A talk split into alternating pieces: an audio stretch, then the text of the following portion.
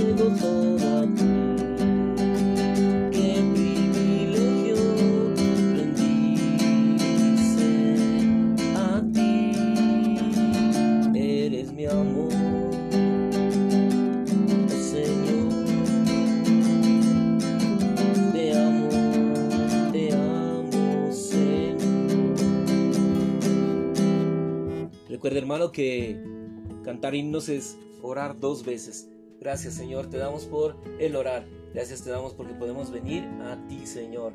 Gracias te damos porque Señor nos traes algo maravilloso esta, este día Señor. Nos has llenado de vida, nos has llenado de, de tu presencia Señor. Eh, gracias por presentarnos dos modelos. Eh, el uno, el modelo de temer al Señor. Por un lado dice que deberíamos ser como un rey, un hombre real como el Señor, con autoridad para gobernar. Y por otro lado debemos ser como una mujer virtuosa,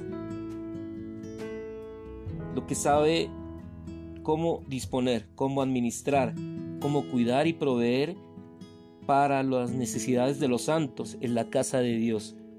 Proverbios 31.39 habla de un rey que reina, uno que no bebe vino, sino que habla por los derechos de los demás y ministra justicia. Este tipifica a Cristo y sus vencedores. Solo este tipo de personas puede reinar.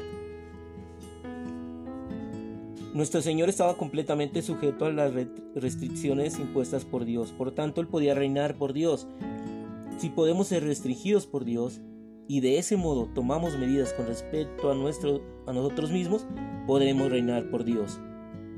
Para gobernar el pueblo, el rey primero tenía que ser instruido gobernado, regido y controlado por la palabra de Dios.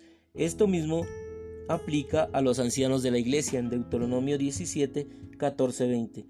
Para poder ministrar la iglesia, los ancianos tienen que ser reconstituidos con la palabra santa de Dios. Como resultado, estarán sujetos al gobierno de Dios, serán regidos y controlados por Dios. Entonces espontáneamente Dios estará presente en sus decisiones y los ancianos podrán representar a Dios al atender los asuntos de la iglesia. Esta clase de administración es una teocracia. Proverbios 31, 10, 31 describe una mujer virtuosa. En los versículos 12, 4, 19, 14 y Ruth 3, 11.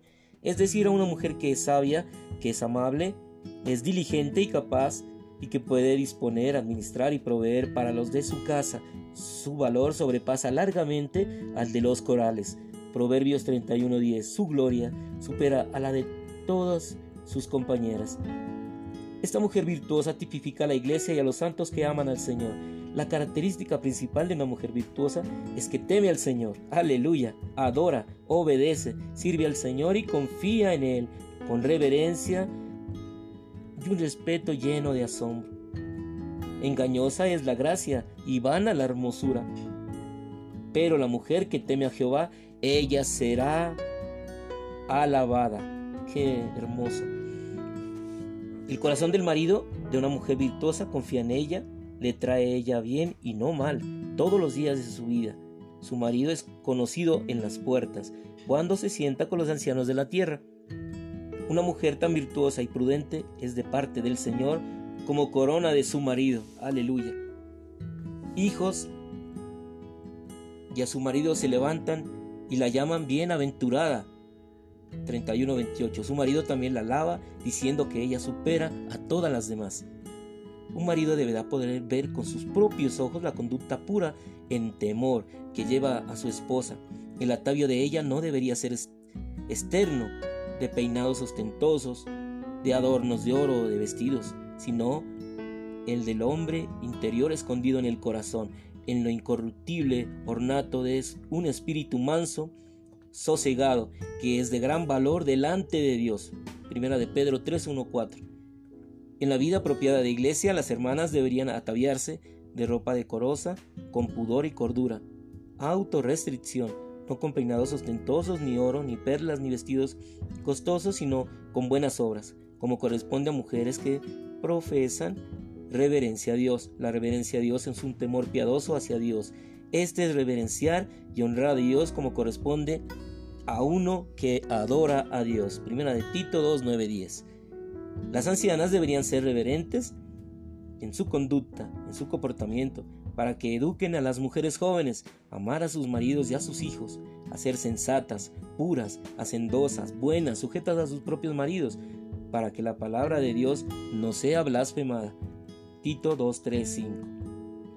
En el aspecto de vencer, deberíamos ser como un rey, y en el aspecto de amar al Señor, deberíamos ser como una mujer virtuosa. Ser así nos hará tener valor y gloria delante del Señor. Gracias por tu hablar. ¿No es para los reyes beber vino? ¿Ni para los príncipes decir dónde hay bebida embriagante? Abre tu boca, juzga con equidad y ministra justicia al pobre y al menesteroso. Mujer virtuosa, ¿quién la hallará?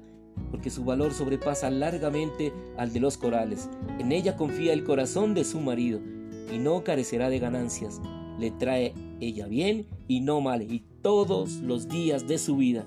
Es una promesa del Señor. Aleluya por el hablar del Señor. El último capítulo de Proverbios presenta dos modelos, un rey que reina y una mujer virtuosa.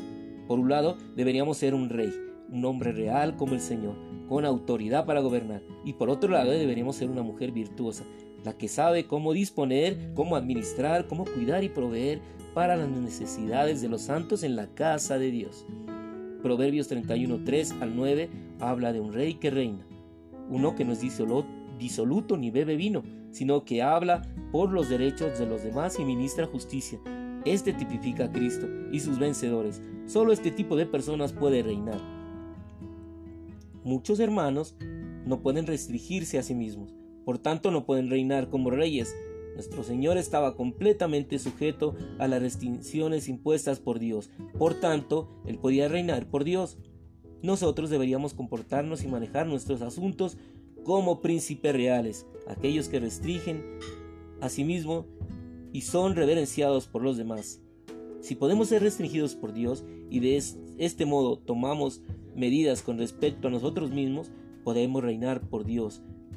Proverbios 31, 10, 31 describe a una mujer virtuosa, es decir, a una mujer que es sabia, que es amable, que es diligente y capaz, y que puede cuidar, disponer y administrar y proveer para los de su casa. Su valor sobrepasa largamente al de los corales, su gloria supera a la de todas sus compañeras. Esta mujer virtuosa tipifica a la iglesia y a los santos que aman al Señor. Todos deberíamos ser como esta mujer virtuosa en nuestro amor al Señor. Estos dos modelos significan que por un lado deberíamos ser como un rey, por el otro como una mujer virtuosa. En el aspecto de vencer deberíamos ser como un rey. En el aspecto de amar al Señor deberíamos ser como una mujer virtuosa. Ser así nos hará tener valor y gloria delante del Señor. Los proverbios no son exhortaciones ordinarias, más bien hablan de cómo deberíamos comportarnos delante de Dios. Solo de esta manera podremos corresponder el estándar del comportamiento humano visto en el libro de Proverbios. Después que los primeros 30 capítulos de Proverbios presentan los principios y detalles de la conducta humana, así como palabras generales de sabiduría, el último capítulo presenta dos modelos para nuestra conducta humana. Estos dos modelos representan dos grandes figuras en el universo, Dios y el hombre. Dios es el rey que reina y el hombre es la mujer virtuosa. Desde Génesis hasta Apocalipsis hay una línea que se refiere a estas dos grandes figuras.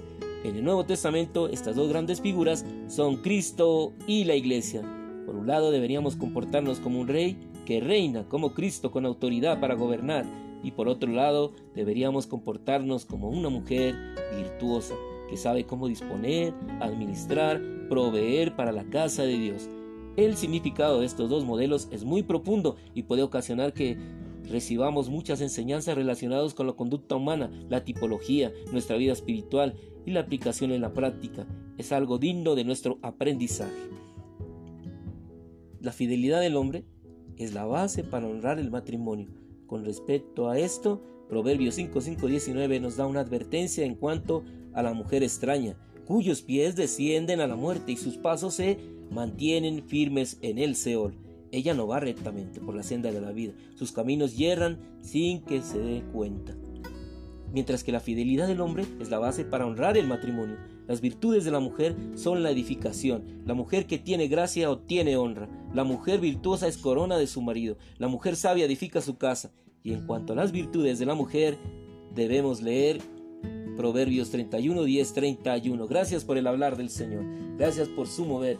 Gracias porque podemos disfrutar de su vida. Señor Jesús, cuánto te amamos, Señor. Señor, gracias por venir a nosotros, Señor. Gracias, Señor Jesús.